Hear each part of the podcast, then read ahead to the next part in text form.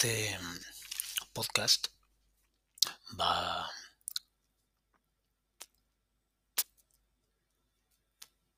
va a hablar más de un músico que de una canción.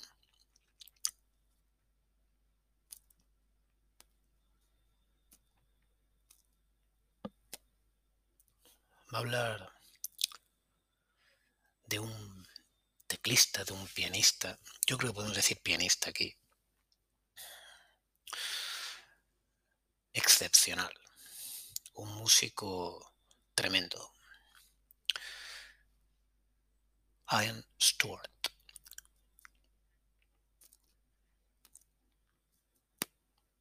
Y voy a hablar de Ian Stewart primero porque me sale de la polla.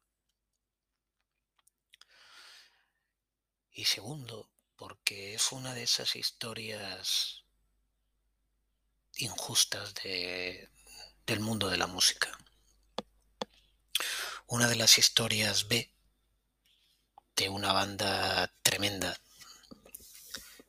que se llaman, y es un mérito que a estas alturas puede decir, se llaman The Rolling Stones.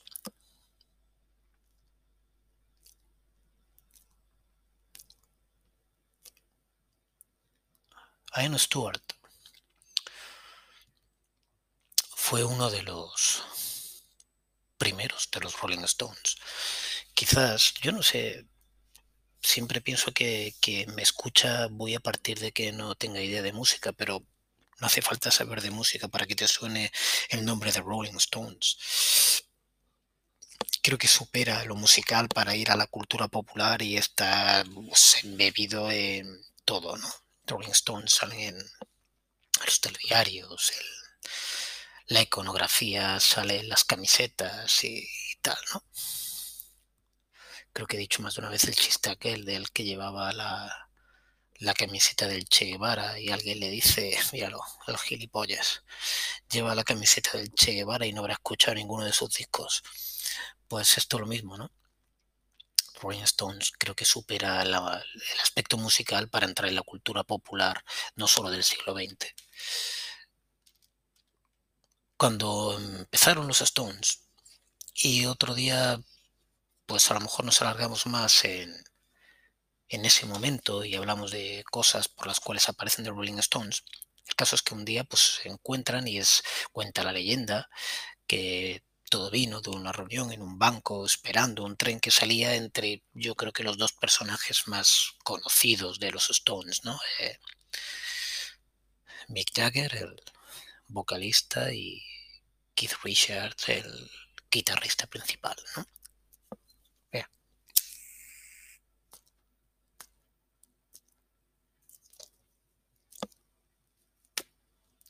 Dos chicos de clase bien, con cultura. A mí los chicos de clase bien siempre me han parecido de puta madre. ¿eh? Lo que pasa es que como en todo, ¿no? Hay chicos de clase bien que utilizan estar bien o tener esa esa disposición para unas cosas y otros que con esa disposición sacan petróleo y hacen otras. Bien, pues estos dos están en el segundo grupo. Y tienen en aquel momento pues una como diría, una inquietud musical basada mucho en músicas americanas, vamos a decir que la música negra, el blues, entre la música negra era una parte básica de, su interés, ¿no?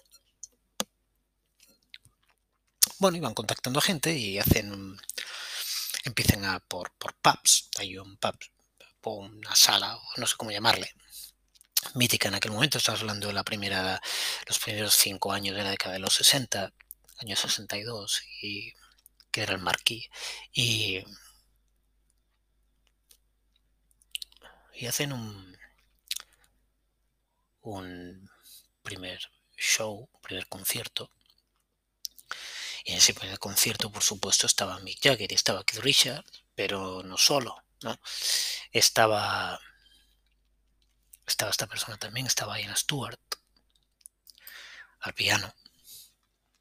Y había una base rítmica que la conformaron Dick Taylor el primer bajista de los Stones antes que Bill Wyman.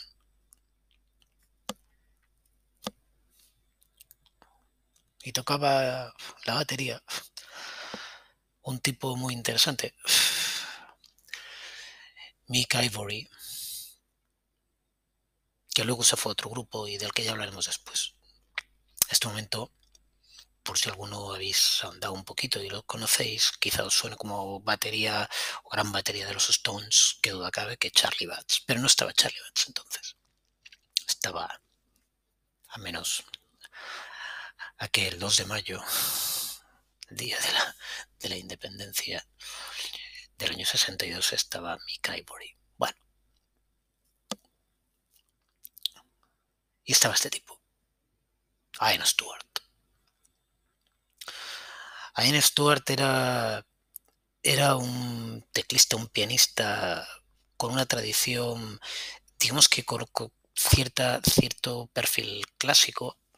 Le llaman en, la literatura, en inglés no, no, sabría cómo traducir esa expresión, ¿eh? pero he leído la expresión a White Piano Man, es decir, un hombre de piano blanco. Creo que se quiere referir a una, una educación clásica, un pianista clásico, un perfil muy clásico, pero con un, unas ganas tremendas, un interés tremendo en nuevos sonidos, en el rhythm and blues, en el boogie boogie, en el blues. Es decir, les unía, había puntos de unión sobrados con Jagger y con Richards. Y empezaron. Y cuando he empezado el post diciendo que era una historia sobre una persona más que sobre una canción, es porque esta persona, el productor que tenían The Rolling Stones, un tipo controvertido, yo creo que su nombre, se, se puede decir, Andrew Locke Oldham, llega un momento en el que no lo ve en el grupo pero por razones que no tenían que ver con su calidad musical, sino con, con el producto. Una cosa en aquel momento muy, muy trabajada, ¿eh? muy trabajada. No eran solamente ellos, ¿eh? Y los Beatles trabajaban una imagen muy concreta, muy determinada, y, su productor la, lo tenía muy controlado y muy definido, y creo que es parte del éxito que tuvieron. Y en The Rolling Stones, este tipo decidió que Ian Stewart no, no daba el perfil y lo retiró. Y la banda, sobre hay mucho escrito, pues ahora vuelta de hoja, ¿no? Pensaban que tendrían que haberle dicho vete a tomar por culo, pero no se lo dijeron a su manager y lo aceptaron. Y por parte de, la persona afectada, quizá hubiera sido más una, reacción más normal haber comentado, mira, ahí os quedáis, que hacen por culo. Mm. Brian Stuart era bueno, era muy bueno. Y entonces le ofrecieron actuar como pianista de sesión, es decir, graba las canciones porque tienes unos dedos de lujo, pero luego no vengas a los conciertos. No salgas en las fotos del grupo. ¿Y lo aceptó? Sí, sí, sí, lo aceptó. De forma que en discos muy, muy, muy posteriores a aquel inicio del año 62, como el que traigo hoy,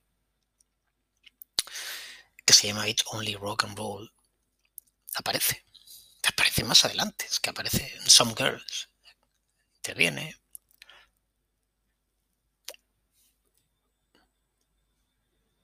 Y posiblemente cuando la gente habla de, los Stones, poca gente habla de Ian Stewart.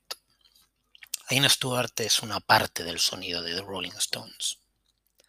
Y he seleccionado una canción como os decía, de un álbum que se llama It's Only Rock and Roll. Y la canción se llama Ain't Too Proud to Beg, que lo veis en el nombre del podcast. Es el segundo corte. Y, son 3 minutos 31 segundos de, de un piano de un piano maravilloso, de un teclado maravilloso. Yo quiero quiero hoy que escuchéis esta canción solo por este piano. Si es posible si es posible eliminar el resto, escuchad cómo tocaba este señor y disfrutad de una música maravillosa, de una banda sublime. Pero vamos a hacer una cosa, vamos a dejar de lado a Richards, a Jagger. Y escuchad por favor a Stuart. ¿Lo tenéis delante? Ain't Too Proud to Beg, The Rolling Stones. Si no lo tenéis, buscadlo, paramos el podcast aquí. Vale. Ya sabéis los que sois asiduos al podcast cómo funciona. Este es un podcast de música, pero es un podcast pobre.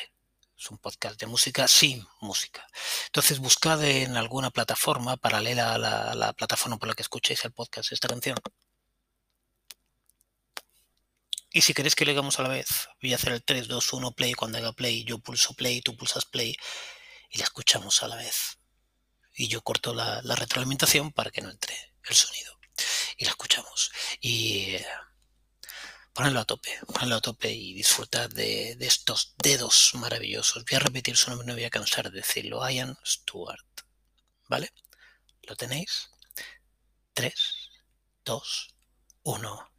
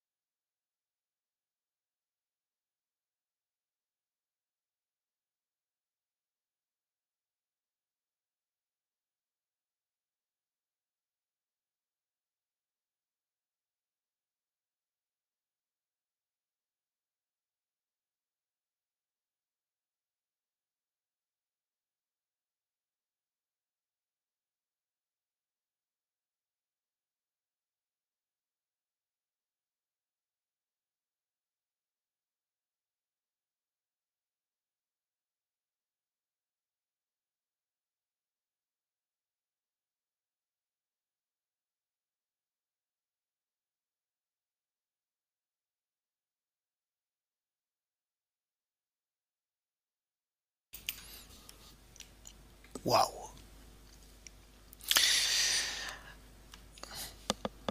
Esta canción no, no sería igual sin, sin Ian Stewart. Y ahora como buen falsario, como buen falsario,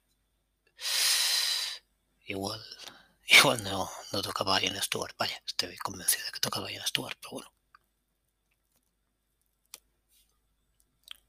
No le quitaría tampoco mérito a lo que hizo Ian Stewart, pero vamos, Ian Stewart aquí. Lo digo porque, claro, a ver, un grupo...